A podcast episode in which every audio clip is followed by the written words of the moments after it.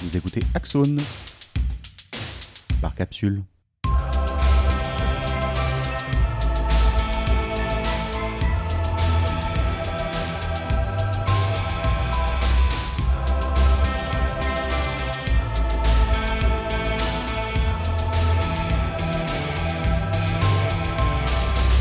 On poursuit dans le thème du genre avec un épisode consacré au langage. Alors si vous étiez un fanatique ou une fanatique des cours de français du collège, et en particulier de la grammaire, vous allez passer un moment exceptionnel. Mais euh, si comme moi, euh, vous aviez un peu pris ça en horreur à l'époque, eh bien je vais vous rassurer tout de suite et vous dire qu'en fait, derrière ces questions un petit peu techniques, se cachent des prises de position et des implications philosophiques qui sont en réalité extrêmement intéressantes. Et on va aborder le sujet avec deux expertes. Nicole Pradalier d'une part et Eliane Viennot de l'autre.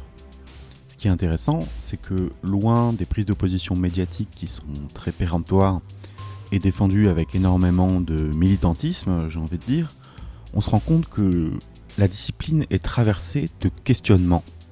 Alors on va voir tout ça ensemble et on va parler notamment de points médians, de genre grammatical et de genre culturel, de langage inclusif en général, de l'histoire de la langue française et du rôle de l'Académie française dans tout ça.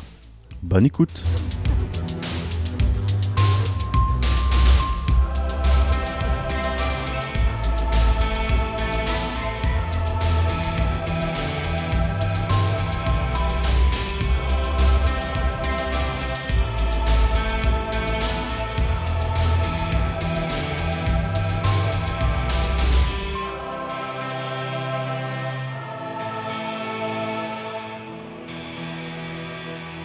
nous avons interrogé Nicole Pradalier, qui est docteur en sciences de l'information et de la communication, mais dont les travaux sont consacrés principalement à la linguistique.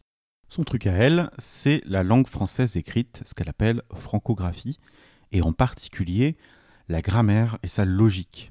Littéraire depuis toujours, elle nous explique ce qui l'a motivée à suivre cette voie de recherche. Le fait que je me sois orientée sur l'information et l'information au niveau du genre, c'est parce que là j'ai compris qu'il y avait quelque chose de grave dans la langue française. C'est que le masculin et le féminin ne sont pas considérés au même titre dans la langue française.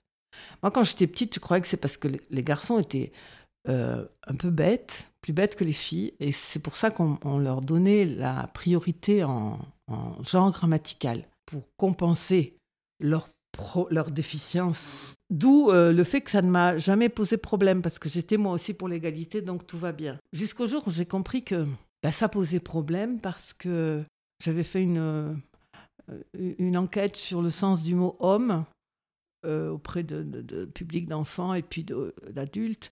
quand vous entendez le mot homme hors contexte, est-ce que vous, vous pensez d'abord homme différent de femme ou bien homme être humain? Les adultes, c'était être humain. Pour les enfants, en revanche, une classe de, cinquième, donc c'est des enfants de 12, 13 ans, garçons et filles. À l'époque, il n'y en a aucun qui s'était mis ni garçon ni fille. Il n'y avait pas, il a pas eu. les réponses quand même que j'ai eues, c'est très différent euh, chez les filles et chez les garçons. C'est-à-dire que chez les filles, c'était homme, euh, non femme, euh, majoritaire. Majoritairement, leur réponse c'était ça, non femme. Et chez les garçons, la réponse majoritaire, c'était homme, être humain. Et dans les adultes, donc autour de moi, c'était homme, être humain de façon très majoritaire. Donc je me suis dit, bon, bien sûr, c'est donc l'éducation, la formation qui, qui, arrive et qui met ça en place. Mais il y en a eu un dans mon entourage. Alors lui, il m'a dit, mais non, homme n'a jamais inclus le sens de femme. Et alors pour moi, ça a été révélateur à partir du moment où celui-là m'a dit ça, euh, je me suis dit, ben là, eh oui, ben pourquoi pas, puisqu'il le pense. Bien sûr, je lui ai montré le dictionnaire. Je lui ai dit, ben si, regarde. Oui, ah, ah bon? Il avait plus de 30 ans, quelque chose comme ça. Et pour lui, euh, français, français de souche, euh, machin, voilà, mais effectivement pas universitaire. Pas universitaire. Pour lui, donc, homme n'avait jamais inclus le sens de femme. Ce qui veut dire quand même que dans droit de l'homme, qu'est-ce qu'il entendait? C'est bien droit de l'homme sur les femmes. Et c'est exactement ça qui m'a fait poser la, question en me disant, mais s'il pense ça par rapport pour homme, mais alors tous les mots au masculin qui se déclinent aussi au féminin, qui ont une forme différente au féminin, tous ces mots-là sont donc, c'est du masculin qu'on appelle spécifique et non pas générique. Donc le masculin générique n'existe pas. Pour cet individu, le masculin générique n'existait pas. Donc pour un tas d'individus, le masculin générique n'existe pas. Le masculin générique existe en concept, en fait, en abstraction, dans la transmission des connaissances, mais sans être conscientisé de cette façon. Donc en fait, on n'y comprend rien, y compris quand euh, dans les écrits philosophiques, on entend, on, voit écrit homme. Euh, on ne sait pas si on, c'est être humain ou homme non femme. On ne peut pas savoir. C'est pour ça que là arrive l'information en fait. C'est l'information qui est en question là parce que du coup, c'est une confusion. J'ai eu une conversation un jour avec un journaliste qui me disait euh, Mais non, mais ça sert à rien. S'il y a des femmes, euh, on, le précise. Si on a besoin de préciser que c'est femmes. Et pourquoi Si on a besoin de préciser que c'est des femmes, on le précise? D'abord, c'est pas vrai. Très souvent, ça se fait pas. Très souvent, donc, une assemblée n'est faite que d'hommes, en effet. Si on montre pas que c'est que des hommes, euh, ça va passer comme si c'était générique, comme si ces hommes-là représentaient l'humanité, alors que c'est pas vrai, ils ne représentent qu'une partie de l'humanité. La langue, elle sert à ça. Et puis, c'est pour ça que je parle de francographie, parce que quand on voit ce qui est écrit, ce qui est écrit nous, nous donne une image de ce qui est réel, quand il s'agit de genre, bien sûr, masculin et féminin, c'est-à-dire des individus, des personnes. Le mot personne, par contre, on va le, retenir parce qu'effectivement, euh, on va pouvoir parler d'un générique féminin si on parle de personne. Personne est un mot grammaticalement féminin. Et pourtant, il est épicène, c'est-à-dire il désigne autant des hommes que des femmes. Mais là, avec le point médian, on peut les représenter aussi, d'après vous? Bien sûr. Ouais. Parce, bah, parce qu'en réalité, quand on utilise le point médian, euh, on représente dans un même mot plutôt que d'employer la forme féminine et la forme masculine en addition, en disant, euh, sais rien moi, les, facteurs et les factrices, on va écrire les facteurs trices.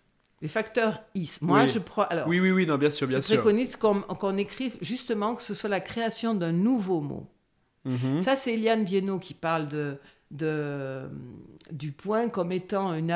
Il n'y a pas qu'elle d'ailleurs, tout au Canada aussi, parle du point comme étant un point d'abréviation. C'est pas un point d'abréviation. c'est vrai, moi c'est comme ça que je le voyais. Effectivement. Eh oui, oui, non, non, non, justement, parce que, sauf évidemment, si, vous mettez le point en bas, oui, le point en bas, ça peut être un point d'abréviation, parce que dans tous les sigles, on met un point en bas et c'est un point d'abréviation. Mais c'est pas pour rien qu'il faut qu'il soit médian, il faut le relever, il faut le mettre au niveau du trait d'union, donc d'où, d'où l'appellation point d'union qui lui va très très bien, point d'union, très très très bien. Donc voilà, préconise ça aussi comme nouveauté. Euh, point d'union qui permettent l'accord grammatical des hommes, des femmes et des ni hommes ni femmes. Mais non, ils y sont pas là. Mais si, bien sûr que si. Attention, hein, parce que ils sont dans le point alors. Il n'en faut qu'un point, le point médian. Oui, vous voulez dire que quand on. Oui, oui, parce que parfois on voit deux points dans laquelle. Dans éliminer ces deux points, c'est complètement ridicule. Parce que uh-huh. tout d'un coup, ça veut dire. Alors, je le comprends. Je sais qu'une fois, il y a eu quelqu'un qui m'avait dit oui, mais on veut montrer que le E, c'est le E des femmes. D'abord, il faut savoir que le E n'est pas propre aux femmes. Hein. Uh-huh. Il y a plein de mots euh, qui se terminent en français par E et qui sont un lycée, par exemple. Mhm. Hein. bon, il y a un E à la fin et c'est pas, euh, ça, ça, n'a rien à voir. Mhm. le, E, c'est juste, euh, c'est juste au niveau de la versification qu'on parle de rime féminine quand effectivement il y a un E à la fin. Voilà, c'est au niveau de la versification. Et puis euh, des accords, des accords grammaticaux. Ceux qui sont en et, tous les participes passés en et, donc du premier groupe. Cela, on n'entend pas la différence. Donc on met et eux ou et, on entend pareil. En revanche, si on écrit et point e, point médian, attention, point d'union, on va dire, point d'union, c'est mieux, comme ça on sait qu'il est au niveau du trait d'union. point d'union E, on, on entend pareil pour tout le monde, mais en revanche, ce que l'on voit, c'est que, ah, il y a donc différents sexes. Bon, les deux basiques, mais aussi ni l'un ni l'autre. Ou, l'un ou l'autre. Et ça serait pas plus pertinent euh, à ce sujet-là, justement pour pouvoir avoir tout le monde, de plutôt euh, œuvrer pour un effacement du genre? Mais qu'est-ce que c'est un effacement Bah, C'est-à-dire qu'on on, on supprime. Alors la question est de savoir, effectivement, on efface le genre en employant les attributs du genre féminin grammatical aujourd'hui, ou est-ce qu'on efface en faveur du genre masculin? Non, mais ce que je veux dire par là, en tout cas, c'est qu'on ne vient plus accorder la langue en fonction du genre. Et ce qu'on retrouve en anglais, par exemple. Encore que, il y en a, bien sûr, mais globalement, euh, le, où- où- Supprimer les accords grammaticaux, ça veut dire supprimer les accords grammaticaux. Si vous supprimez les accords grammaticaux, ça veut dire que vous, vous supprimez effectivement la notion de féminin. Et ça, parce Non. que c'est ça le problème. On, Parce supprime la notion de genre. Non, non. Le genre, le genre, non, parce que dans la langue française, attention, il y a quelque chose d'important dans la langue française au niveau du genre, c'est que la langue française, elle est structurée par le genre, et pas que le genre humain, mais le genre des objets. Oui, non, mais je sais, effectivement, il y a Alors- aussi le neutre qui est qui Alors, qui est- le neutre n'existe pas en français. On considère, enfin, moi c'est ce que j'avais cru comprendre, hein, mais euh, je suis pas du tout linguiste. mais j'avais cru comprendre que euh, le genre neutre qui descend donc des langues indo-européennes hein, a été intégré dans le masculin en français. Ça, c'est ce que disent les académiciens. Ouais. mais euh, c'est une vue de l'esprit. Le fait est que la langue française est euh, en effet euh, remplie de cette diversité de masculin et de féminin, qui sont des masculins et féminins arbitraires, c'est-à-dire qui n'ont rien à voir avec le sens. André Martinet, qui est un linguiste français qui a beaucoup enseigné aux États-Unis, disait que des, des élèves, des étudiantes, euh, bref, une étudiante lui ah oui, je sais pourquoi. Le couteau est masculin et euh, la cuillère est féminin parce que, alors tout de suite, elle voyait une histoire de sexe. Oui, parce que la cuillère est ronde et le et couteau que est le tranchant. couteau est tranchant, voilà. Ouais, sauf qu'il y a Alors, la fourchette. sauf que le bol, c'est rond, n'est-ce pas? La fourchette? Euh, la fourchette, c'est voilà, ça vous pique bien dedans. Ouais. Euh, bien sûr, voilà. Mais ça, c'est typiquement un- une réflexion de personne qui est formatée par une langue non, non genrée dans son fonctionnement. Non genrée Ah oui, dans parce que son c'est une, élève- fonctionnement. c'est une élève américaine, là. Ouais, Mhm. et oui, oui, c'est une Mhm. élève américaine. Voilà. Non, genre, donc, euh, qui, a, qui a comme base la- la- l'anglais. Mhm. l'anglais. Donc, et, et souvent, on le voit d'ailleurs, les personnes anglaises, quand elles, euh, elles, elles essayent de mettre du sens derrière le féminin et le masculin. Je me souviens d'avoir entendu quelqu'un euh, dans mon village qui disait Ah, la, la rivière, c'est un ruisseau ou une rivière C'est le ruisseau. Alors elle était toute étonnée parce que pour elle, comme le ruisseau c'était plus petit, ça devait être la ruisseau. Et, le rivière parce que plus gros. Ben non, justement. Non, justement. Et ça, ça, ça, ça me plaît. Moi, en tant que francophone d'origine, c'est ça que je trouve passionnant dans la langue française. Moi qui adore l'égalité, c'est cette, euh, c'est la diversité. C'est justement, euh, on- on- là, on casse les stéréotypes. Il faut surtout euh, en, finir avec les stéréotypes qui sont construits notamment par la société de consommation. Il y a le genre qui renvoie au sexe. Je préfère parler de genre sémantique à ce moment-là, parce que c'est au niveau du sens. Ça a du sens. Et puis le genre lexical. C'est tout simplement le genre des mots. Et puis il y a le genre grammatical, qui lui est une affaire de liaison, euh, qui fait donc le, le liant de la langue. Et ce liant de la langue, s'il doit se faire, s'il doit se faire avec harmonie, il faut en finir avec le fameux masculin généralisateur. Parce que là, du coup, on déséquilibre la langue. Certaines grammaires appellent neutre des formes comme euh, ça, cela, C'est-à-dire effectivement des choses qui renvoient, qui renvoient à l'inanimé. Moi, je préfère parler de... Je, je parle de trois masculins et de deux féminins. Et donc, pour qu'il y ait équilibre, il faut bien entendu que le troisième féminin naisse. Et notre point d'union, il permettrait que ce troisième féminin naisse, qui est juste un féminin oral, mais qui, à l'écrit, montre que il renvoie à l'humanité. Donc on a le masculin sexué, donc qui est sémantique. On a le masculin arbitraire, donc euh, lexical, le, fauteuil, le, banc, etc. Et puis on a le, masculin qui renvoie, je l'appelle le masculin adverbial. Troisième masculin qui est également euh, le masculin du il, le il qui ne veut rien dire, enfin qui ne, qui ne réfère pas à une chose ni un individu. Par exemple, il pleut, il neige, il y a, il se peut que, il faut, etc. Ce il qui est vide, qui est une forme vide, qui ne renvoie à rien, c'est ça. Vous parlez d'essayer de, d'arriver à un féminin, un troisième féminin. Alors, le troisième féminin. Par rapport aux deux premiers masculins, vous voyez bien les deux féminins qui correspondent. Hein. Les deux premiers, d'accord, il n'y a aucun problème. Il y a celui qui représente la personne, pareil, et celui qui est issu de la création du mot, quoi. On a décidé, voilà. ça s'est fait, ça, fait ça ressemble à ça.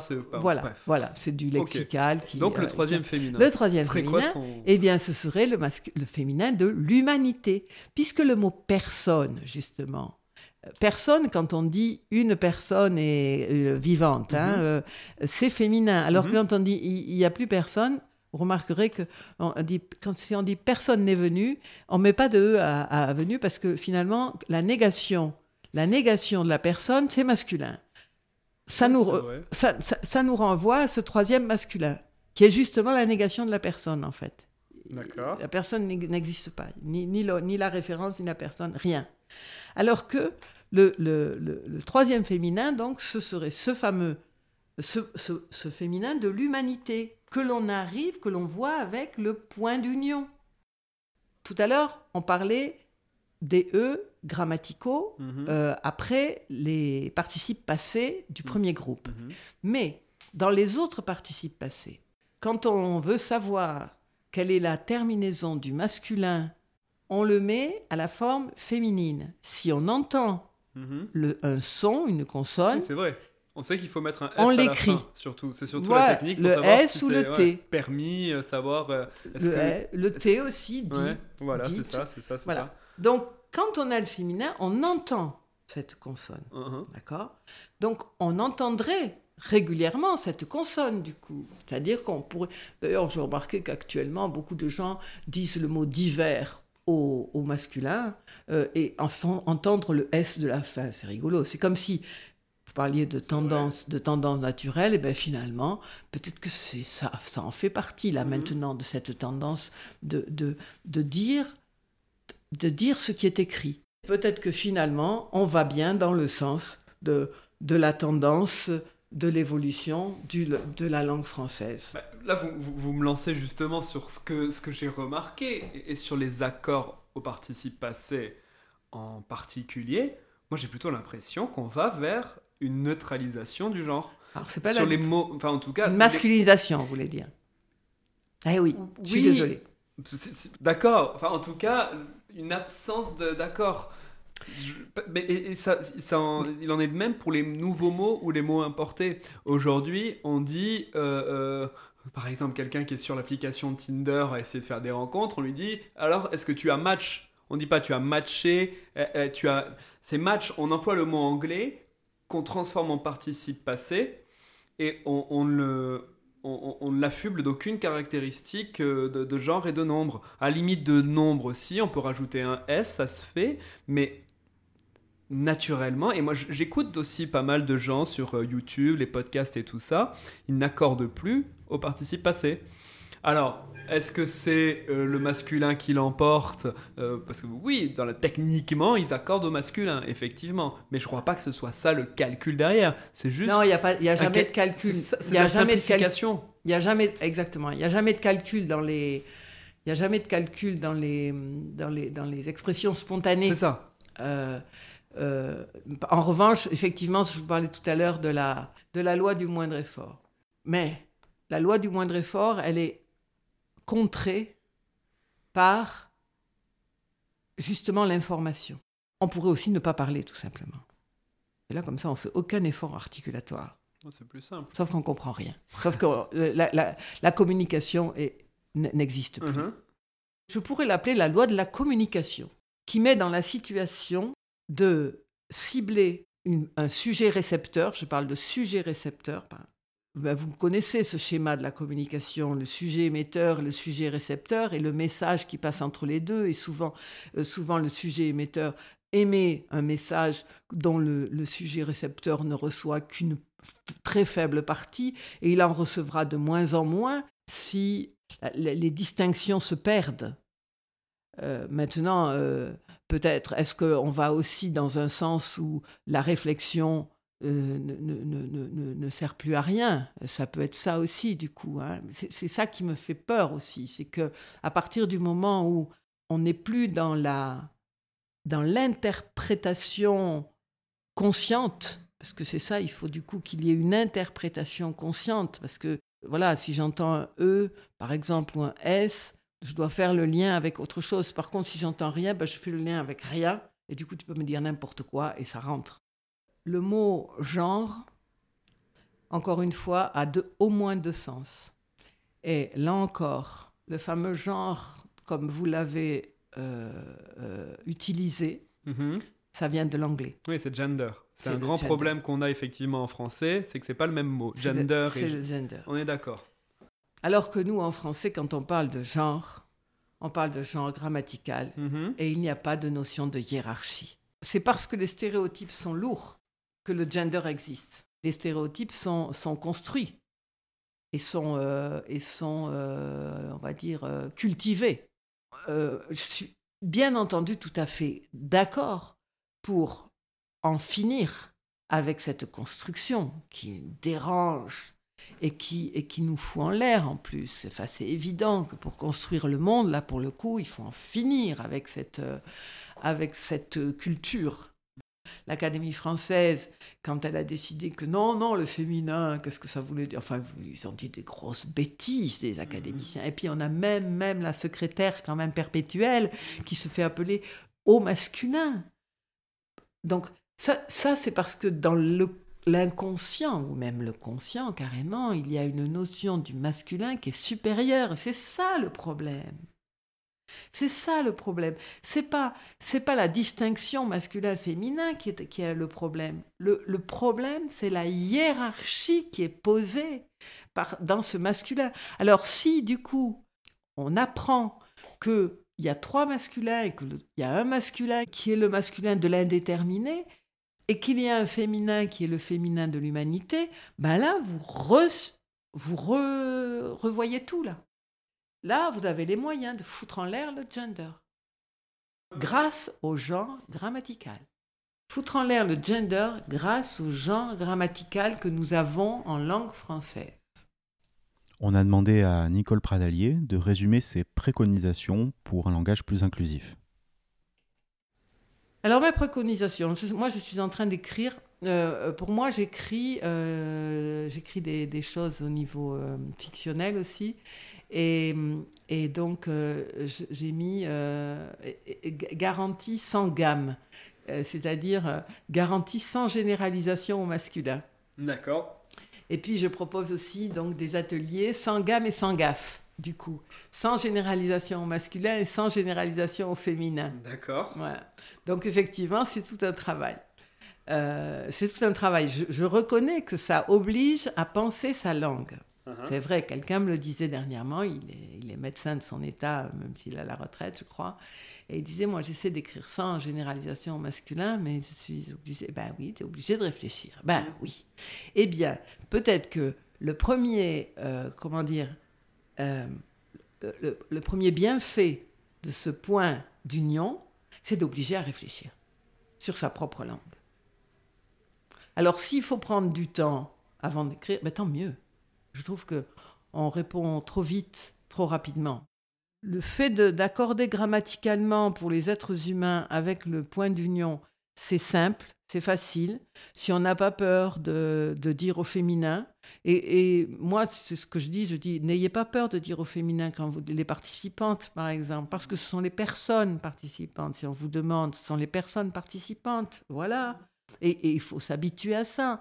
Si on s'habitue à ça, il n'y a aucun problème. On parle des personnes, de l'humanité, donc, euh, qui est dite au féminin.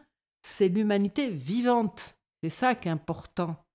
L'humanité vivante, elle est dite au féminin. Quand on parle des morts, eh, en effet, on le dit au, masculin. C'est le masculin non vivant, quoi. C'est ce qui est non vivant. C'est intéressant toujours voilà, d'apprendre dans la différence, dans la comparaison et dans l'affiliation. Et pour terminer, à propos du point médian. Surtout pas en doublé. C'est-à-dire, le point médian ne doit pas être utilisé en doublé. Voilà. Ce qui veut dire. Le point médian, il doit être seul. C'est-à-dire, quand je dis par exemple les, les, participantes, euh, euh, j'écris les participantes euh, T.ES. Voilà. Et donc, tout le monde sait que c'est les participantes autant que les participants. Et nous écoutons maintenant notre deuxième experte, Eliane Viennot, qui a un parcours, des positions, un style et des arguments différents. Vous allez voir. Alors, je suis euh, aujourd'hui connue pour, euh, enfin, un peu connue pour travailler sur la langue euh, et pour l'égalité, le langage égalitaire, mais ce n'est pas mon, ce n'est pas ma formation prioritaire. Je suis professeuse émérite aujourd'hui, c'est-à-dire à la retraite, de littérature de la Renaissance. Et comme chercheuse, je suis historienne surtout des relations entre les sexes, à la fois à la Renaissance et en au-delà euh, dans la très longue durée, euh, notamment sur toute l'histoire de la, de la France. Notre conversation commence sur l'usage du point médian. Euh, c'est un très grand sujet que de savoir si c'est un point médian. Enfin, médian, ça c'est une définition technique, c'est-à-dire où est-ce qu'il se situe sur la, sur la page, sur la ligne. Mais est-ce que c'est un point d'altérité, comme dit Nicole, ou un point d'union ou, pas, c'est un très grand sujet. entre nous, entre nous, je sais pas si ça passionne. Euh. Mais en fait, ça devrait, ça devrait intéresser parce que c'est pas la même philosophie. Selon qu'on pense que il permet d'aller de l'un à l'autre et donc d'exprimer ce qui pourrait être entre les deux, ou est-ce que c'est un point qui permet d'exprimer les deux en restant dans un système binaire? Donc c'est une discussion, c'est une discussion un peu pointu, on va dire, il y a une discussion derrière ça. Parce qu'on ne cherche pas du tout à unir. C'est d'ailleurs une des raisons pour lesquelles on a laissé tomber le trait d'union. Euh, de même qu'on ne cherche pas euh, à les opposer comme on pouvait le faire avec une barre oblique. Euh, de même, on ne cherche pas à mettre les femmes en dessous ou à côté comme, comme ça se faisait avec la parenthèse. Le débat, c'est est-ce que c'est un, est-ce que c'est utile pour les personnes non binaires, grosso modo? C'est-à-dire, est-ce que ça va, est-ce que ça signifie qu'on va du masculin au féminin? Ou est-ce que ça signifie qu'on veut considérer les deux? Toutes les langues romanes fonctionnent avec le genre et, cette, cette contrainte est très lourde. Elle est très lourde. Elle est, euh, elle est sur les, elle est sur les déterminants, elle est sur les noms, elle est sur les adjectifs, elle est sur les participes, elle est sur les pronoms. Euh, donc c'est pour ça que se débarrasser du genre, ça, ça peut pas se faire en, comme ça, en, claquant des doigts, en disant il y a qu'à faire ça et ça. Mais ce, que je défends, c'est que le français euh, n'est pas capable de parler entre les deux genres. Le français connaît deux genres, point barre. Euh, en fait, on n'y arrive pas, quoi. sauf à, transformer le français de manière euh, euh, très profonde. On a aujourd'hui deux projets en, en, lice, si je puis dire. Des gens qui veulent dégenrer le français, faire disparaître le masculin et le féminin, ne mettre qu'une seule marque pour tout le monde. Et puis des gens qui essayent de rééquilibrer les pouvoirs du féminin et du masculin. Donc moi je, me, situe là parce que mon objectif, c'est de faire avec le français tel qu'il est, grosso modo, pour euh, proposer aux francophones d'aujourd'hui, sans changer leur langue, euh, de simplement d'être moins sexiste, de parler moins sexiste. Et l'autre projet, il ne consiste pas à ça, il consiste à dégenrer le français. Mais ça veut dire, et c'est pour ça qu'il y a des recherches euh, euh, qu'on peut appeler expérimentales, enfin que j'appelle expérimentales, ça veut dire changer les mots, ça veut dire faire non pas le et la, mais lu, euh, non pas, euh, voilà, vous voyez, tous ces, non pas lecteur et lectrice, mais lecteur, euh, etc. Et, et, moi, je pense que oui, c'est possible. On peut toujours faire des tas de recherches expérimentales. On peut toujours mettre en place un, un, une sorte d'espéranto euh, égalitaire mais ça, ça, sera assez largement une autre langue. Et moi, je, ne condamne absolument pas ces recherches. Euh, J'appelle à respecter les gens qui les mènent et à ne pas euh, les diaboliser, ils, mettent rien en péril. Les, gens qui parlent l'espéranto n'ont pas tué les autres langues, hein, bon, pour aller vite. Mais euh, moi, je travaille pas dans ce dans cette optique-là. Moi, je travaille dans une optique de on peut tout de suite, tout à l'heure, ce soir, se mettre à parler de manière égalitaire en conservant le français tel qu'on le connaît. Alors nous avons demandé à Eliane ce qu'elle pensait de l'argument selon lequel le genre en tant qu'identité n'avait rien à voir avec le genre grammatical. Parce que ça, en général, c'est le, c'est le, le, point de vue des gens qui sont contre euh, le, le, travail euh, pour aller vers un langage égalitaire et qui, dit qu'on, qui disent qu'on est euh, des gens qui comprennent rien, qu'il n'y a rien à, il y a rien à faire. Enfin, c'est, oui, il n'y a pas de rapport entre le, le genre grammatical et la réalité, mais en fait, vous, voilà, je, ne pense pas. Moi, je dis toujours un peu, en plaisantant que les, les 300 millions de, francophones qui font la différence entre leur coiffeur et leur coiffeuse, euh, ils se trompent pas, quoi. Dans toutes les langues indo-européennes, on utilise le genre féminin pour parler des femmes et le genre masculin pour parler des hommes. Nous mentionnons alors l'usage des mots Son Altesse ou Sa Majesté, évoquant alors en creux un article de Gaspard Koenig publié dans Les Échos. Ce n'est pas, c'est une manière de, euh, comment dire, euh, c'est même pas un titre, c'est une appellation. Donc il euh, n'y a pas de le mot majesté est un comment est un mot féminin, la majesté, il n'y a pas le majesté. Donc quand on utilise ce mot-là, majesté, qui au départ est un, est un terme qui ne désigne pas une personne, ça désigne, vous voyez, c'est une qualité, la majesté de, ta, de ta posture ou la majesté de cette, de cette, je sais pas moi, de, cette statue, etc. Euh, majesté, c'est un nom euh, commun de, qui ne désigne pas un être humain, d'accord? C'est un au départ, c'est un nom, euh, ce qu'on appelle en linguistique un nom inanimé, d'être inanimé. Euh, et donc, par, par métaphore, par image, on a euh, appliquer ce nom-là à une personne et chaque fois que par métaphore on utilise euh, un nom issu du, du, domaine des inanimés pour le mettre par image euh, sur une personne euh, vivante, on conserve son, le genre du mot. Euh, par exemple, quand on dit, euh, j'utilise beaucoup moi, si vous voulez dire qu'un un écrivain est une excellente plume, c'est une image euh, plume, mais on garde le on garde le genre du mot plume. On sait bien que plume c'est un mot féminin.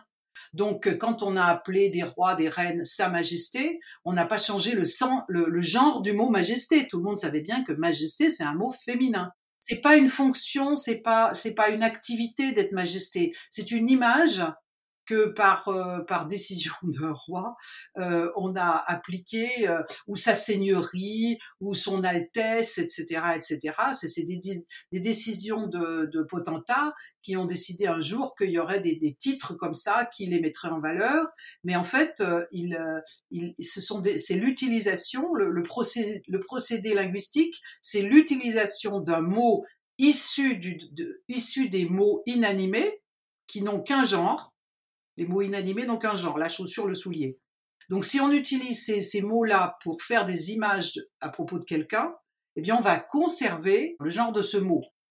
Si je vous traite, si je dis que Alain est une vraie gourde, euh, je vais pas dire un vrai gourde, euh, parce que je sais bien que gourde, c'est un mot féminin, tout le monde le connaît, tout le monde voit l'image que je fais en le comparant à une gourde. Je comprends, mais du coup, ce que, par contre, ce que je ne comprends pas, euh, c'est que du coup, il y aurait une, cette part de, de, de langage genré euh, qui concerne l'inanimé, elle n'a pas de lien justement avec le, le genre euh, d'une personne. Absolument pas. On a hérité d'une langue, et c'était déjà grandement comme ça en latin, où, pour parler des personnes ou des êtres identifiés aux personnes, ça peut être des dieux par exemple, on utilise des mots féminins pour parler des êtres animés, identifiés comme des femelles, et qu'on utilise des mots masculins pour parler des êtres identifiés comme des mâles. C'est le système de nos langues et il est extrêmement facile à comprendre. Les apprenants nouveaux du français les apprenantes euh, le, le saisissent tout de suite. Nous proposons alors la piste selon laquelle nous pourrions remplacer les distinctions de genre par une distinction entre animé et non animé. Ben oui, mais non, ça fonctionne pas comme ça. parce que euh, parce que ça a du sens. On dit encore une fois pour les inanimés, on dit que le genre est arbitraire, c'est-à-dire qu'on ne sait pas pourquoi en français chaussures est féminin et euh, souliers est masculin. C'est le contraire ou quasiment dans d'autres langues et ça n'a pas plus de sens. Et pour les personnes, en revanche, ça a du sens. Euh, les, nos, amis anglais, quand ils apprennent ou anglaises, quand ils, ils ou elles apprennent le français, ont, les pires soucis pour savoir quel est le genre du mot table, le genre du mot soulier, le genre du mot euh, pain, etc. Parce que ça n'a pas de sens. Mais en revanche, ils n'ont aucun souci à vous, à vous traiter euh, au, masculin et à me traiter au, au féminin. Parce que ça a du sens. Ça, ça a du sens. Le sens, peut-être qu'il vous plaît pas, mais il est là. Euh, je suis identifié comme une femme, vous êtes identifié comme un homme. Et ça, c'est dès le début du français dans l'histoire? Ah, mais c'est bien avant le français. C'est comme ça en latin, on, ne, parle pas des hommes au féminin, euh, sauf si on veut se moquer d'eux. Euh, on ne parle pas des femmes au masculin, sauf si on veut se moquer d'elles. vous voyez, et quand on se moque d'une personne ou d'une autre, ça a du sens. C'est-à-dire qu'on va traiter, si je dis Nicole est, un fordéal, euh, eh ben, je, dis quelque chose sur Nicole qui est que euh, elle ressemble à un homme. Pour l'instant, on ne sait pas faire autrement.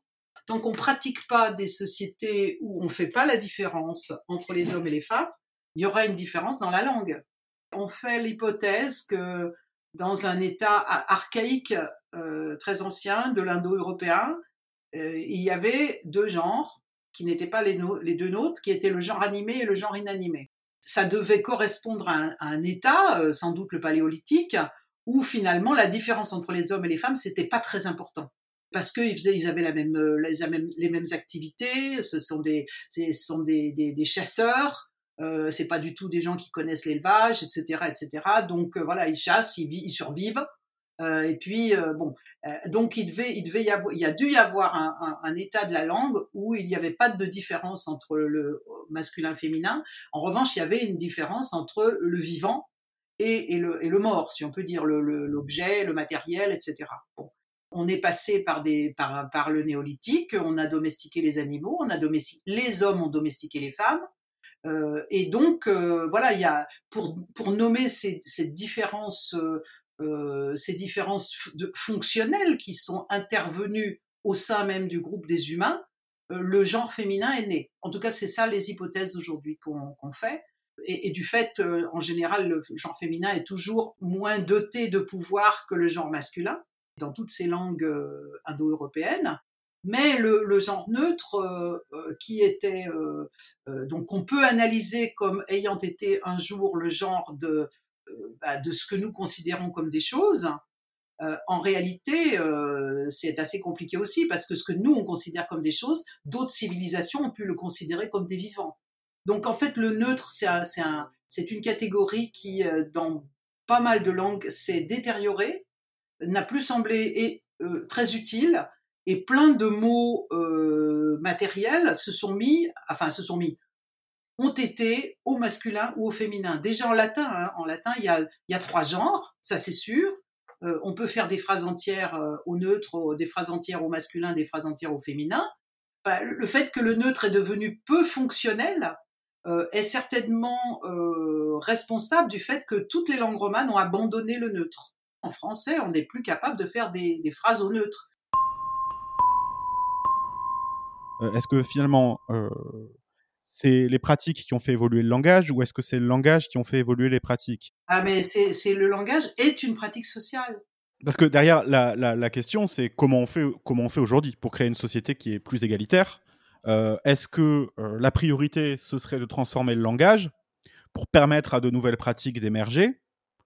C'est-à-dire de nouvelles considérations de l'autre, ou est-ce que euh, il faut d'abord considérer l'autre et le langage va suivre? Ça va ensemble, avec des moments d'accélération dans un sens ou dans l'autre. C'est-à-dire que le langage peut être euh, en retard, souvent il est en retard par rapport aux, évolutions euh, réelles. parfois, on peut aussi. alors, il n'est pas tout seul en avance. S'il est en avance, c'est qu'il y a des, institutions ou des groupes de pression qui sont intervenus pour changer des choses. Mais euh, le, langage en général euh, suit la société. Moi, les, études que j'ai faites sur les phases de masculinisation de la langue, euh, ou les phases de démasculinisation de la langue, de reféminisation de la langue, elles sont absolument liées aux, états, à l'état des rapports de force dans la société. Si aujourd'hui nous nous posons ces questions-là, c'est parce que nous sommes 100, 120 ans après le fait que les femmes ont accédé à l'université, et que donc, euh, accédant à l'université, elles ont pu accéder à tous les métiers, ou pratiquement tous les métiers. Donc, euh, ça, c'est une première chose qui était extrêmement importante, fin 19e siècle. Ensuite, milieu du 20e siècle, les femmes accèdent à toutes les fonctions. Enfin, en théorie, du moins, parce qu'après, il y a du retard à l'allumage. Mais voilà, elles peuvent, elles peuvent être élues, elles peuvent être dans la haute administration, etc. Aujourd'hui, euh, on est dans une société où les femmes occupent toutes les fonctions, font tous les métiers. Donc, euh, très naturellement, je dirais très spontanément, les francophones qui voient une femme à la tête d'une ambassade disent l'ambassadrice. C'est spontané. On sait que à partir d'un mot commun, je sais pas comme YouTube, hein, YouTube, eh ben on fait YouTuber, YouTubeuse, point barre. Et ça se fait en 20 secondes parce que ça fait partie de notre logiciel. Qu'est-ce qui a annoncé en fait dans notre société euh, le choix de changer la règle de l'accord où le masculin s'est mis à l'emporter? Qu'est-ce qui s'est passé avant ça et pourquoi? Parce que c'est une décision de l'académie, il me semble, n'est-ce pas? Oui, oui, oui, oui, en en tout cas des gens qui sont dans l'académie, oui. Il y a des réflexions sur la langue avant l'existence de l'académie, mais elles sont assez minces, euh, elles sont pas systématiques, on en trouve dans les... Et puis peut-être qu'il faudrait faire des recherches qu'on n'a pas encore faites. On en trouvera peut-être au Moyen Âge, par exemple, qui est la première phase de masculinisation de la langue, c'est 13e, 15e. Euh, on n'a pas de texte qui justifie ça. On n'a pas de texte. Je n'ai pas trouvé de texte. Pour l'instant, on n'a pas trouvé. On, ignore s'il y a des textes où des, des grammairiens disent il faut arrêter de dire ça, maintenant il faut dire ça. En revanche, on en a plein à partir du XVIIe siècle. On sait que euh, à partir du, des années 30, à partir de la création de l'académie, mais ça commence, cette réflexion, elle commence déjà au début du XVIIe siècle. Il y a des, euh, des théoriciens des gens qui réfléchissent à la langue, qui pensent qu'il faut changer le système traditionnel euh, des accords en français. Là, on ne parle pas des accords simples, on ne parle pas de la chienne est gentille euh, ou le chien est gentil, on parle des quand il y a la chienne et le chien, quand il y a deux sujets ou plusieurs euh, dans lesquels il y a à la fois du féminin et du masculin. Comment est-ce qu'on résout le conflit? Puisqu'il faut mettre ces deux mots, ou ces trois mots, ou ces quatre mots, en accord avec un seul. Hein, gentil ou gentille. Alors le français, il savait faire parce que le latin savait faire, les autres langues, euh, les autres langues romanes savaient faire, et il y a des, c'est-à-dire il y a plusieurs solutions euh, de résoudre ce conflit entre le chien et la gienne sont gentilles euh, ou gentils. Il y avait une solution qui s'appelle, enfin qu'on appelle aujourd'hui l'accord de proximité, c'est-à-dire c'est le mot qui est le plus près qui va l'emporter. Alors si je dis le chien et la chienne, ben je vais mettre au féminin, gentille. Et puis si je dis la chienne et le chien, je vais mettre au masculin, gentil. Donc ça, c'est une, c'est un, mode de résolution du conflit extrêmement spontané, extrêmement aussi qui est lié à l'oreille, hein, parce que la chienne est gentille, ça marche pas. Enfin, pour, la, pour une oreille française, euh, ça marche pas. Euh, pour une oreille italienne, espagnole, tout ça, ça marche pas non plus. Donc, parce qu'on entend les, finales hein, et on a besoin des accords. Donc ça, c'est l'accord de proximité. C'était une manière de résoudre le, conflit.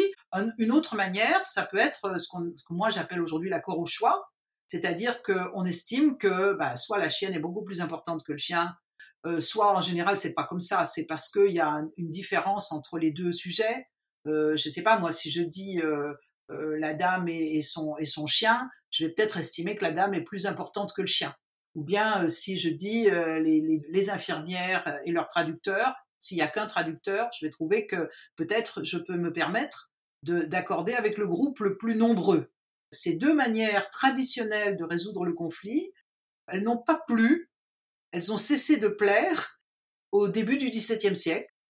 Et des grammairiens ont condamné ces, euh, euh, cette manière. Alors, celle qui était la plus, la plus courante, c'était l'accord de proximité, puisque c'est la pratique la plus, la plus euh, naturelle, on va dire, la plus spontanée, la plus. Il n'y a pas besoin de réfléchir. Hein, on met, voilà, on met les, garçons et les filles sont contentes. voilà, c'était ça qui se faisait le plus souvent dans la société. Et donc, ils ont dit non, non, ça marche pas, ça marche plus, il faut plus que ça marche. Il faut plus parler comme ça. Il faut que quand il y a un masculin dans le lot, euh, l'accord se fasse au masculin. Pourquoi ils ont décidé ça? Pourquoi ça marchait très bien, y compris pour les gros machos d'avant? Euh, Pourquoi ça marche plus pour les gros machos ou les petits machos d'après? Bon, moi, je, mets, je lis ça à, des, à des transformations de la société. Pourquoi est-ce que ces messieurs ont décidé que ça marchait pas? Euh, après, on passe dans les explications de type socio, euh, socio-historique. Et moi, je repère que le début du XVIIe siècle, c'est le moment où les femmes euh, commencent à arriver sur la scène publique. Les femmes intellectuelles arrivent à, commencent à beaucoup publier, à faire des livres euh, qui sont très lus, très, qui ont beaucoup de succès, euh, et que ces messieurs trouvent que ça va pas, quoi, parce que ils sont, voilà, ce sont des, des, des masculinistes qui sont pour une grande différence des sexes dans la société, qui sont contre l'éducation des femmes, qui sont contre le fait que les femmes soient à l'académie, qui sont contre le fait que les femmes aillent à l'université, et bien que les femmes soient très handicapées par tout ça, voilà qu'elles leur passent devant ou qu'elles sont leurs égales ou qu'elles leur font concurrence euh, dans sur le domaine des lettres, dans le domaine des lettres. Ça, ça se voit d'ailleurs très bien le fait que les premiers noms qui sont condamnés ce sont des noms qui désignent euh, l'écriture, la pensée, la création. Euh, voilà, ils disent on, ne dit pas autrice, on ne dit pas peintresse, on ne dit pas euh, philosophesse, on ne dit pas médecine, on ne dit pas poétesse. Il faut dire, et ils nous donnent les mêmes mots au masculin. Donc c'est vraiment des hommes qui ont voulu sécuriser quelque part des terrains qu'ils estimaient masculins et, sur lesquels les femmes commençaient à, venir marcher franchement et à leur écraser leur plate-bande. Et après, évidemment, ces injonctions euh, ou ces préconisations ou ces, ou ces des condamnations, bah, elles sont reprises peu à peu par toute la, la, galaxie masculiniste, euh, notamment par tous les universitaires. Il n'y a que des hommes à l'université jusqu'à la fin du 19e siècle, donc qui font des grammaires, qui enseignent, qui enseignent aux lettrés, et ensuite c'est ça qui s'enseigne aux lettrés ça n'a pas un, résultat euh, très satisfaisant puisqu'on repère plein de lettrés qui continuent à parler autrement ou à écrire autrement. Globalement, euh, cette ligne-là, elle gagne à partir du moment où l'école devient obligatoire et financée par l'État. Ces hommes-là qui avaient ces idées-là sont devenus les cadres du ministère de l'Instruction. Il y aurait, il y aurait une, une, vraie volonté hum, masculine de police du langage en fait, dans l'histoire. Absolument. Et puis on en a des preuves et des preuves. Ben, par exemple, Becherel dit euh, on ne dit pas euh, traductrice, euh, on ne dit pas professeuse, on ne dit pas ceci, on ne dit pas cela, on doit dire tous ces mots masculins parce que parce que ces métiers ont été faits pour les hommes. Il dit bien qu'il y ait beaucoup de femmes qui traduisent, qui composent, qui, qui professent, qui gravent, on ne dit pas professeuse, graveuse, traductrice, etc. Donc voilà, les femmes, on sent bien toujours cette, idée que les femmes arrivent de plus en plus nombreuses sur les terrains que les hommes estiment les leurs. Visiblement, ils arrivent, ils peuvent pas les en empêcher parce que la société a besoin de femmes qui enseignent, qui gravent, qui composent, euh, qui traduisent. Euh, les, les, imprimeurs euh, les utilisent, les gens, voilà, les gens embauche des femmes qui professent et donc des professeuses. Et on ne peut pas les en empêcher, mais euh, eux qui font la police de la langue, ils disent au moins ce qu'on peut faire, c'est empêcher qu'elles portent le nom qui convient à leur activité. C'est-à-dire signifier par là que ces activités devraient être masculines, sont des activités masculines, et que les femmes qui font ces activités sont dans la transgression. Et c'est la même chose quand on a décidé au milieu du XXe siècle que toutes les fonctions politiques, euh, alors qu'on connaissait tous les noms, enfin je veux dire, euh, sénateur, sénatrice, c'est vieux comme le monde, euh, député et député et eux, c'est la même chose que tous les verbes du premier groupe de la langue française. Donc tout le monde sait faire ses noms et ils ont décidé que non, que non, il faudrait pas utiliser ces mots au féminin. Parce que l'activité politique, c'est une activité masculine. Je rappelle, ils n'ont jamais interdit boulangère, ni servante, ni cuisinière. Euh, il y a 30 ou 40 termes qui ont été euh, mis au banc depuis le, en, plusieurs phases, mais on commence au XVIIe siècle, puis fin XIXe, quand les femmes commencent à avoir des diplômes. Alors là, on dit avocate, c'est pas possible. Tout le monde en France le connaît le mot avocate, mais ça va pas être possible pour les femmes qui ont des diplômes de droit. Et puis, au milieu du XXe siècle, pour les femmes qui, qui entrent en politique, euh, tout le monde connaît les mots féminins, mais ça va pas être possible pour les femmes qui exercent ces, fonctions. C'est une bagarre euh, à la fois qui est extrêmement symbolique, qui est sur quelques dizaines de mots et, euh, et qui dit ce qu'elle veut dire, quoi. les femmes devraient pas être là. Celles qui y sont, il faut qu'elles sentent à quel point elles sont dans la transgression. Et il faut que tout le monde sente qu'elles sont dans la transgression, parce qu'il faut aussi, si possible, qu'elles fassent pas des petits, qu'elles restent bien isolées, bien 1%, 2%, 3%, pas plus. Comment est-ce qu'on fait pour euh, se sortir de, de, là, tout simplement? Euh, je, disais, la langue, elle évolue euh, d'une part spontanément, d'autre part, il y, y, a des groupes de pression qui, qui agissent là-dedans. Par exemple, l'Académie, c'est un groupe de pression la haute administration est un groupe de pression qui a beaucoup agi. Euh, et aujourd'hui, on a des groupes de pression alternatifs.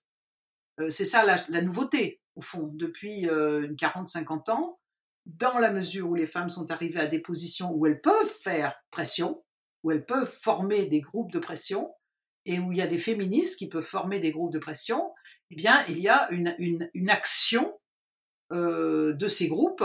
Alors une action qui est euh, propagandiste, qui est de recherche, qui est de proposition, qui est de euh, alerter les médias, qui est d'écrire des livres, euh, voire pour les femmes élues d'obtenir que le gouvernement intervienne. Hein, les premières circulaires, par exemple, sur, sur la, ce qu'ils appelaient la féminisation des noms de métiers, ce qui est absurde parce qu'il n'y a pas besoin de féminiser les noms, ils sont déjà là. Hein. Il y a juste besoin de les utiliser. Mais mmh. euh, les premières circulaires 86, euh, par exemple, c'est la première circulaire hein, de, la circulaire Fabius ou la deuxième circulaire, la circulaire Jospin, etc. C'est obtenu par des, groupes de pression féministes. Si on, convainc des gens, on peut changer des, pratiques. Euh, sachant qu'il ne faut jamais oublier qu'on a la langue avec nous on a, nous, nous les féministes là, nous les gens qui sommes pour euh, le, langage égalitaire, nous avons la langue avec nous. Euh, c'est pas tous les jours que les féministes ont une institution avec, avec eux ou avec elles. En général, euh, euh, quand on veut construire l'égalité, on est obligé d'inventer des choses, on est obligé d'installer des nouvelles choses, on est obligé d'abattre des vieilles choses, etc. Nous, ce qu'on a à abattre, c'est deux, trois siècles de mauvaises pratiques de la langue. Je pense que nous marquons des points parce que euh, nous avons la langue avec nous et parce que l'évolution euh, actuelle de la société, c'est celle d'une d'une mixisation. Enfin voilà, on, on avance dans l'égalité, on avance difficilement, on avance avec beaucoup de gens qui sont contre, on a beaucoup d'opposants, mais de fait, depuis 120 ans, on avance dans l'égalité nous qui faisons cette, cette action aujourd'hui volontariste, ce n'est qu'une action pour dégommer de mauvais usages, des usages masculinistes de la langue, et la langue est d'accord avec nous. La langue n'est euh, quand je dis la langue est d'accord avec nous, je, lui donne un, pouvoir qu'elle n'a pas, mais je veux dire le système, le logiciel du français est avec nous. Comment on fait alors maintenant qu'il y a une nouvelle considération euh, vis-à-vis de la non-binarité, du refus du genre? Parce que aujourd'hui, redonner aux Français sa pratique euh, originelle, c'est quand même un petit peu oublier euh, les non-binaires, c'est quand même oublier euh, les, les bah gender fluides. bah oui. Il faut les laisser faire. On a, nous, on n'a rien à faire. Il faut les laisser faire. Il faut, si, voilà, si ces gens-là trouvent qu'on peut faire autrement, eh ben, ils vont inventer d'autres pratiques linguistiques, comme tous les, comme plein de groupes inventent des pratiques linguistiques et on verra si, ça plaît au plus grand nombre, si ça va, si c'est utile pour le plus grand nombre. Si c'est utile pour le plus grand nombre, eh ben ça va être choisi, ça va être utilisé comme voilà quand un mot est utile, quand un quand un quand un il est adopté. S'il n'est pas utile, il n'est pas adopté. Il reste l'apanage d'un petit groupe qui a son propre jargon, au sens propre du terme et au sens non, euh, non péjoratif du terme. Euh, voilà, mais pour l'instant, enfin, on ne sait pas faire. Ce qui prime dans une langue, c'est l'usage, mais ça n'a jamais, comment dirais-je, euh, ça n'a jamais empêché qu'il y ait des groupes qui aient leur propre, leur propre mode de parler, leur propre jargon. Voilà, les, juristes ont leur jargon, les militants souvent ont leur jargon, euh, les, bouchers avaient leur jargon autrefois, euh, euh, les jeunes qui des banlieues ont leur jargon. donc, et ensuite le, grand public adopte des mots. Hein, je veux dire, voilà, l'esbéton, ça c'est sorti du groupe qui l'a inventé parce que tout le monde a trouvé ça marrant, génial, etc., etc. Les meufs même chose. Voilà. Donc, euh, et par contre, il y a d'autres mots qui ont jamais dû être, euh, qui n'ont pas dépassé la, barrière euh, du groupe qui, qui l'a inventé. Donc là, en ce moment, on fait des, néologismes.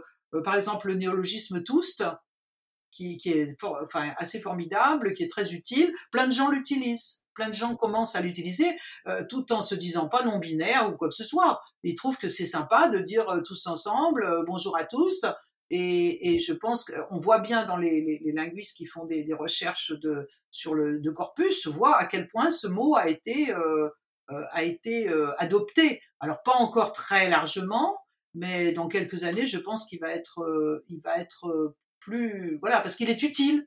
Il est utile, il permet de ne pas dire tous et toutes. Mais d'autres peut-être vont pas faire trois, trois ronds dans l'eau. Est-ce que actrice, lectrice et et euh, ambitieuses ou je sais pas quoi vont, vont faire beaucoup de bon ils, resteront peut-être voilà il y a peut-être des petits groupes qui vont l'utiliser peut-être même pas longtemps parce qu'ils se rendront compte que ça sert pas à grand chose voilà donc il faut laisser il faut laisser la, la langue vivre et puis euh, euh, et puis on, verra bien la non binarité ça fonctionne pas dans la langue dans notre langue. Ça fonctionne dans plein de choses, donc euh, pratiquons-la. Hein. Ça fonctionne dans les métiers, ça fonctionne dans les coiffures, ça fonctionne dans l'habillement, ça fonctionne euh, dans les dans les postures, ça fonctionne. Oui, on peut être entre le trait masculin et le trait féminin, on peut être, mais dans la langue, on n'y arrive pas. Et, c'est certainement très lourd comme euh, comme maintien cette contrainte de, de, de, cette contrainte à, à, au genre dans la langue comme elle formate nos, nos imaginaires. Donc c'est peut-être un des outils, un des trucs aujourd'hui qui, qui, qui joue le plus en faveur de la binarité. Mais cela dit, moi personnellement, ce qui m'emmerde le plus dans la vie, c'est pas la binarité, c'est l'inégalité. Et je pense que c'est beaucoup plus lourd l'inégalité que la binarité. Euh, il doit être possible dans une société euh, euh, civilisée de gérer la binarité dans l'égalité et de gérer et d'intégrer les, vrais non-binaires. Je parle des intersexes, par exemple. On devrait être capable de gérer l'égalité dans la diversité ou la diversité dans l'égalité, je sais pas comment dire. Pour moi, c'est ça l'objectif principal aujourd'hui, c'est l'égalité. L'égalité dans tous les domaines. Alors les vrais non-binaires, je parle pas des gens qui se, euh, réclament de la non-binarité euh, aujourd'hui, puis qui peut-être s'en réclameront pas euh, après-demain. les vrais non-binaires, c'est-à-dire les, les, intersexes, il faudrait les écouter. On les écoute très peu. beaucoup n'ont pas de problème avec la, la binarité. Pour ce qu'on sait aujourd'hui, beaucoup n'ont pas de problème avec la binarité. Ils ont été élevés où ils ont envie d'être dans un sexe et pas dans l'autre. et ils veulent simplement qu'on leur foute la paix et ces gens-là représentent, pour ce qu'on en sait aujourd'hui, 2% de la population. Donc, il est très peu probable que ces personnes aient une influence euh, euh, importante sur la langue. Mais je veux dire, se, mettre euh, une barbe et des boucles d'oreilles et dire je suis non-binaire, pour moi, ça n'a rien à voir. C'est autre chose. C'est un, jeu, c'est un jeu plus ou moins sérieux, c'est tout ce qu'on veut mais ça ne fait pas autre chose que des mâles et des femelles. Euh, ce qui revient souvent auprès de ces personnes qui ne sont pas intersexes euh, biologiquement, on va dire, euh, ce qui revient, c'est quand même une envie de lutter contre les assignations de genre et le patriarcat. Donc, ce, sont, des alliés. Absolument. Si, si ce n'est pas qu'un jeu, ce sont des alliés. La, victoire sera certainement, si un jour on, gagne cette bataille de l'égalité, elle sera le fait de plein de gens, de plein d'actions, euh, de plein de... Donc euh, voilà, c'est pour ça que moi je dis il faut il faut laisser faire. Il faut discuter, il faut il faut surtout pas diaboliser, il faut voilà, mais mais simplement il y a des domaines euh, autant on peut agir dans le domaine enfin c'est pas facile d'agir dans le domaine du travail, dans le domaine des salaires pour l'égalité, mais c'est pas une solution au patriarcal de, de, se déclarer non binaire. Je veux dire le patriarcat, il a des il a des des, bases euh, beaucoup plus solides que ça, des bases économiques, des bases idéologiques, des bases politiques. Et c'est ces bases-là qu'il faut détruire. C'est pas juste euh, je refuse de me dire homme ou femme et, du coup ça y est c'est bon pour moi quoi. Non c'est pas bon pour toi mon gars ou ma fille parce que la société elle est là quoi. Un jour il y a quelqu'un qui va te donner un salaire et jusqu'à présent les statistiques euh, sont sévères quoi. C'est bien, c'est une c'est une euh, ambition tout à fait, euh, tout à fait légitime. C'est un, c'est un chemin parmi d'autres pour aller vers l'égalité. Pour l'instant, le langage ne suit pas. Il ne sait pas faire. On en revient alors à l'usage du point médian. Ce n'est qu'une abréviation. Plutôt que de dire les Françaises et les Français ou les Français et les Françaises, on met les Français de mon point de vue. Voilà, c'est une, une façon d'aller plus vite et, de, et d'utiliser moins d'espace. Donc c'est jamais nécessaire. Notre problème, c'est euh, quel, quel, signe pour, pour, euh, pour noter cette abréviation. Donc, on en a essayé plusieurs, depuis les parenthèses jusqu'au point médian. Aujourd'hui, on a l'air d'être d'accord les gens qui réfléchissent là-dessus, qui pratiquent, ont l'air de trouver que finalement c'est le meilleur candidat. Ce signe-là est le meilleur candidat pour exprimer cette abréviation parce qu'on parce que c'est petit, c'est discret, parce que euh, c'était pas utilisé en français jusque-là. Donc on peut pas le confondre avec un autre signe euh, parce que c'est insécable, contrairement au trait d'union. Euh, donc on risque pas de se retrouver avec un E ou un S à la ligne, parce que ceci, parce que cela. Aujourd'hui, on pense que c'est ce qu'il y a de mieux. Peut-être que demain, quelqu'un va trouver encore mieux. Et pourquoi pas Enfin, je veux dire, c'est complètement, c'est un débat complètement technique, euh, complètement euh, accessoire euh, par rapport à la question du, langage égalitaire. Pourquoi est-ce qu'on en a mis deux? Ben parce qu'on vient des parenthèses. Le système qui les gens qui ont inventé le système des parenthèses, et je, je rappelle que c'est pas des féministes, c'est le ministère de l'Intérieur français dans les années 60 qui a inventé le E entre parenthèses, hein, celui qu'on retrouve sur nos cartes d'identité. Donc on a euh, essayé de remplacer ces parenthèses, on a mis des traits d'union, on a mis des barres obliques, on a mis des points, on a mis maintenant des points médians, mais en fait le deuxième ne sert à rien. Ce qu'on veut, c'est euh, signifier que là, dans ce mot-là, il y a à la fois le mot masculin et le mot féminin. Donc un seul point. La deuxième chose qu'il faut, sur laquelle on, travaille, enfin les gens qui, travaillent là-dessus euh, se, se, mettent de plus en plus d'accord, c'est qu'on peut, tous les mots ne sont pas abréviables. C'est dommage peut-être, mais c'est comme ça. Ceux qui sont abréviables au, moindre coût, c'est-à-dire à la fois au moindre coût pour la, la difficulté de lecture et idéologiquement pour la présence du féminin comme du masculin, c'est ceux qui passent du masculin au féminin par ajout de lettres c'est-à-dire étudiante. Quand il faut faire autre chose que ajouter une lettre, quand il faut substituer une finale à une autre, comme acteur, actrice, nous disons non.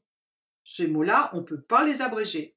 À la fois, c'est difficile pour la lecture, euh, pour les gens, en tout cas les gens qui ne sont pas des grands lettrés, les gens qui font pas, qui travaillent pas sur l'écrit toute la journée. Donc, on dit pour tous ces mots où il faut substituer une finale à une autre, il faut faire un, travail intellectuel euh, euh, pour arriver à comprendre ce qui est écrit, on, ne n'utilise pas cette abréviation. On écrit les acteurs et les actrices. Voilà, si possible dans l'ordre alphabétique. Comme ça, ça on est d'accord, il n'y a pas besoin de se demander qui on fait passer d'abord et si on va être galant et, ou pas. Donc, euh, heureux et heureuse, acteur, actrice, on met tout ça en toutes lettres et on, et n'utilise pas l'abréviation. En tout cas, moi, c'est ce que je, je, préconise. Et en plus, on voit que euh, les mots, euh, dans acteur-trice, par exemple, si on met acteur-pointrice, eh ben, acteur est en entier et, triste est en morceaux. le mot féminin est en morceaux. Donc ça fait une deuxième raison, outre la difficulté de lecture, pour les peu lettrés, ça fait une deuxième raison de ne pas utiliser ces abréviations.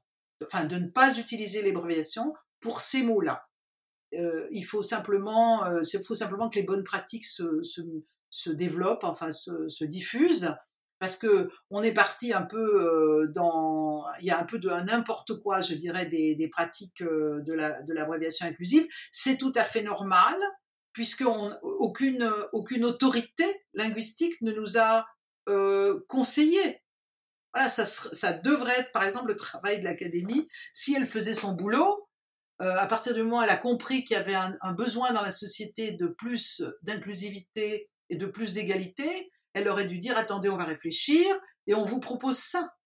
Sauf qu'ils n'ont pas fait, ils ont au contraire, euh, ils ont dit euh, horrible, monstrueux, péril mortel, etc. Donc c'est la société elle-même qui travaille, qui bricole. Nous bricolons depuis 30 ans, 40 ans, depuis qu'on nous a sorti les E entre parenthèses, les, les, progressistes, les égalitaristes disent ça va pas. Et donc on bricole. Et on est à la fin, je pense, de ce bricolage où on a fini par comprendre quels étaient les enjeux, euh, les possibilités. Euh, voilà. Donc maintenant, il reste à diffuser les bonnes pratiques. Et sachant que les meilleures pratiques, euh, les, textes les plus satisfaisants qu'on obtient en langage égalitaire, c'est en combinant toutes les ressources que nous offre la langue française. Il faut simplement que ça se diffuse et que ça s'enseigne surtout. Il faudrait que l'école enseigne ça.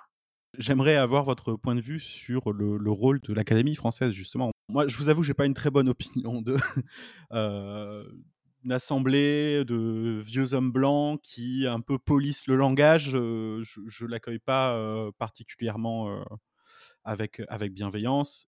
J'observe aussi que, par exemple, ben, la décision, euh, une des décisions récentes, c'était euh, à propos de si on devait dire euh, le Covid ou la Covid. Il se trouvait que tout le monde disait le Covid. Et que dit l'académie Justement, c'est la Covid. Et, je me suis dit, bah, finalement, bon, bah, c'est pas plus mal parce qu'ils se tirent une balle dans le pied. ils, montrent qu'ils sont pas, comment dire, qu'ils sont pas pertinents en réalité. Mais ouais, ils sont quand même très nocifs. C'est ça. Ils sont quand même très nocifs parce que. Le fond de la question, c'est est-ce qu'on doit se passer d'une académie française ou, est-ce que c'est juste qu'elle dysfonctionne? Ah, elle dysfonctionne complètement. Le, problème principal de l'académie, c'est pas que c'est des vieux hommes blancs. C'est un problème, ça. Mais c'est pas le problème principal. Le problème principal, c'est qu'ils sont incompétents. Et qu'il n'y a pas de linguiste parmi eux, il n'y a pas de grammairien, il n'y a pas d'historien de la langue. C'est juste des idéologues machistes. Donc ça, c'est un vrai problème. Euh, parce que ça, voilà, ça serait une vieille académie de gens un peu, euh, un peu, un peu, un peu à droite, euh, mais qui ont des avis pertinents sur la langue. ça, ça serait moins problématique. nous, on a vraiment un, truc dont tout le monde, enfin tout, le monde, non, parce qu'ils sont très nocifs. Quand ils ont dit il faut dire la Covid, il y a plein de gens qui se sont mis à dire la Covid. On n'a pas juste ricané, on a ricané euh, pour la première fois de l'histoire de, de, France, on a ricané quand ils ont dit c'est un péril mortel. L'écriture inclusive est un péril mortel. Là, les journalistes se sont permis de ricaner. C'est la première fois, ils ont dit sottise sur sottise depuis 40 ans, et avant, j'en parle pas. Et la presse en général, les, enfin, la presse, il n'y a pas de spécialistes dans les journaux là-dessus. Euh, ils pensent que comme c'est l'académie, ça doit être intelligent. Euh, donc, euh, prudemment, euh, on, laisse faire ou on soutient. Hein, parce que les campagnes contre la, dite féminisation, elles ont été quand même soutenues par la presse, violemment. Très violemment, les campagnes de 84, 86, c'est hyper violent dans la presse. Nous, les féministes sont des pétasses qui comprennent rien, des, des, des, des imbéciles, des illettrés. elles veulent, elles veulent euh, sais pas, détruire la culture française, euh, elles n'ont pas lu les auteurs, etc. C'était tout le contraire. On avait lu les auteurs, c'est eux qui les avaient pas lus. Mais il n'empêche que la presse a suivi. Alors la presse, euh, on va dire, elle a, un peu compris que l'académie, c'était pas terrible, mais elle ne dit rien, elle ne conteste pas. En général, il y a eu un article un peu sérieux sur l'histoire de la Covid, le Covid. Un article d'un journaliste de France Culture. Hein, qui montrait, qui montrait que c'est absurde la Covid, absurde. Alors on dit pas la laser, on dit pas, enfin je veux dire c'est juste imbécile. c'est juste imbécile. C'est en plus c'est pas une décision de l'académie, c'est une décision de Madame Carrère d'Encausse. Point barre. Et de son aréopage de d'agréger de, de, la manif pour tous. Bon, donc ces gens sont ces gens sont irresponsables, irresponsables, réactionnaires, incompétents et nocifs. Qu'est-ce qu'on fait de l'académie du coup? Qu'est-ce qu'on fait de l'académie euh, Moi, je suis pas contre le fait qu'il y, ait, une, académie, à condition que ce soit des gens compétents. Et ça, c'est dans les mains du président de la République. Toute personne qui entre à l'académie, qui est nommée à l'académie, a l'aval du ou de la, soyons, fous, euh, de la présidente de la République. Ça, c'est comme ça depuis Richelieu, c'est l'article numéro 1 des statuts de l'Académie. Il y a la liste des, candidats et des candidates qui arrivent à l'Élysée et qui demandent à l'Élysée s'ils voient un inconvénient sur un nom. Et si, si l'Élysée dit je vois un inconvénient sur ce nom, la personne est retirée des candidats on peut se présenter comme ça à l'académie. En réalité, tout le monde sait que ça se passe pas comme ça. Ça se passe par, euh, des dîners en ville pendant des années, euh, par des cadeaux aux gens qui, votent, etc., etc. Et officiellement, tout le monde peut se présenter. En, ce moment, il y a quasiment personne qui se présente. Enfin bon, bref. Ah, c'est chouette, il y a un créneau pour moi. Alors, c'est. Voilà, vous pouvez y aller. Vous pouvez y aller. Alors, euh, mais comme il y a eu des, il y a eu des, hum, comment dirais-je, il y a eu des affronts, notamment par De Gaulle, qui a De Gaulle en 45 a, mis dehors quatre académiciens. Ensuite, il a, dont Pétain. Qu'est-ce que Pétain faisait à l'Académie française? Hein? Bon, Maurras? Hmm, bon, enfin, des fachos, quoi. Il a mis dehors quatre fachos. Ensuite, il s'est opposé à des élections, c'est-à-dire que ça a fait du, du, buzz, enfin, ça a fait du, business, du bazar.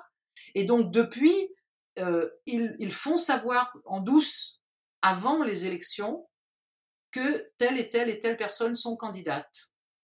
Et donc, si le, si le, le, président de la République ne veut pas d'une personne, on ne dit rien, on ne fait pas de scandale, on, l'enlève de la liste des candidats. La responsabilité de la compétence de l'Académie, elle est dans les mains du président de la République. Il suffirait qu'il dise, vous ne me donnez comme candidat ou candidate que des personnes compétentes, euh, si possible que des femmes, tant qu'il n'y a pas autant de femmes que d'hommes. Ça, c'est une exigence, je dirais, sociétale. Hein, mais euh, des, puis des femmes compétentes, il y en a plein. Donc, et puis ils sont jamais 40. Donc c'est facile à remplir. Euh, on, changerait cette académie en, en 10 ans. Donc c'est très facile, ce serait très facile de modifier l'académie pour qu'elle soit fonctionnelle, pour qu'elle soit au service de la société. Euh, l'autre solution, ça serait de lui couper les ponts. On arrête le, financement public, qui est pas énorme, hein, mais qui existe quand même. Vous faites ce que vous voulez, mais vous n'êtes plus un, membre euh, de l'État, quoi, de, l'État français. Vous êtes une société privée, vous êtes une, association privée, une fondation privée, euh, et vous faites ce que vous voulez, vous faites le dictionnaire que vous voulez, vous faites les avis que vous voulez, mais on ne vous considère plus comme euh, une émanation de, l'État français. Ce serait la meilleure parce que euh, moi, de tout ce que j'entends depuis le début, c'est que, grosso modo, aujourd'hui, l'Académie française est un organe politique qui adopte des réponses politiques à des questions politiques. On ne peut pas s'attendre à autre chose que de la politique si c'est régi par le politique. Donc, que ce soit quelque chose d'indépendant et non financé par le politique, euh, serait vraisemblablement le moyen d'avoir un avis moins politisé. Oui, euh, alors je vous dis tout de suite que vous n'auriez plus d'avis. Parce qu'ils s'arrêteraient tout de suite de faire, enfin, ils, ils, passeraient, ils continueraient à passer dans la presse sans doute, etc. Mais ils arrêteraient tout de suite le dictionnaire. Ce dictionnaire que tout le monde, dont tout le monde parle, ça fait déjà plus de 30 ans qu'ils ne le font plus. Depuis 90, ils ne le font plus. Ce ne sont plus les académiciens et les académiciennes qui font le dictionnaire. Ce sont des, agrégés. Il y a un service qui a été mis en place en 90 par Juppé.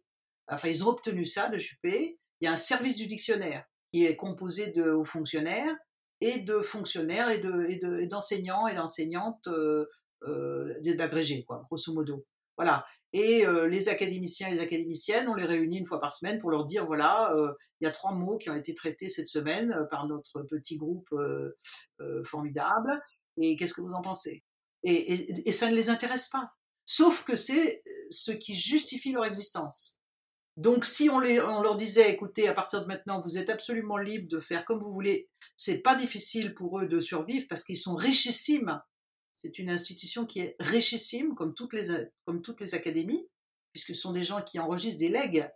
On peut léguer son argent à l'institut, on peut léguer son argent à toutes les académies, et ils, ils dorment sur des matelas d'or. Euh, c'est juste le prestige qui intéresse la plupart des gens qui veulent rentrer à l'académie, c'est le prestige de l'institution. C'est certainement pas de se mettre au boulot pour savoir euh, comment on dit maintenant, euh, comment est-ce qu'on comment est-ce qu'on cause dans les foyers, etc. Ce que font les autres toutes les autres entreprises qui font des dictionnaires. Mais il y a une autre solution qui serait que les politiques, euh, que le, politique qui mette le, euh, enfin fasse le fasse le ménage là-dedans. Évidemment, ils n'ont pas envie parce que c'est prestigieux, parce qu'ils pensent qu'il en est de, du, prestige de la France, et ils n'ont pas encore compris qu'il y a plein de gens qui se moquent. Euh, et puis souvent, ils veulent finir leur, vieux jour là. Hein, n'oubliez pas Giscard, euh, n'oubliez pas Veil, n'oubliez pas aujourd'hui à Darcos. Qu'est-ce que Darcos fait à l'Académie française? Il y a toujours eu depuis Richelieu, hein, depuis Richelieu, il y a des politiques, il y a toujours 5-6 fauteuils réservés à des politiques à l'Académie française. Donc il y a des gens qui défendent en haut lieu cette, euh, cette institution, tout en sachant qu'elle est incompétente. On sait qu'elle est incompétente depuis De Gaulle. Non seulement De Gaulle a, mis dehors des gens, mais il a créé euh, des, il a fondé des conseils, les conseils nationaux de la langue française, euh, et, et, petit à petit, on a mis en place, les politiques ont mis en place dans tous les ministères, par exemple, il y a une commission terminologie pour faire le boulot que l'Académie ne fait pas que ce soit l'Académie française ou euh, une autorité euh, de l'État française, il y a une autre question, c'est celle de la légitimité. Euh, Qu'est-ce qui légitime que ce soit le gouvernement français qui influe sur l'utilisation d'une langue qui n'est pas majoritairement utilisée en France? Enfin, je veux dire, elle est majoritaire en France, mais c'est pas les Français qui parlent le plus le français dans le monde maintenant. Et il y a l'OIF qui existe, il y a d'autres organisations. Qu'est-ce qui légitime aujourd'hui que ce soit une émanation du gouvernement français qui euh, légifère sur la langue française Parce que, bah, par exemple, ce qui est légitime, c'est que c'est l'État qui finance l'éducation nationale. Donc, euh, qu'il ait euh, des vues euh, via des, organismes compétents, via des gens compétents euh, sur la langue qui s'enseigne à l'école, c'est absolument normal.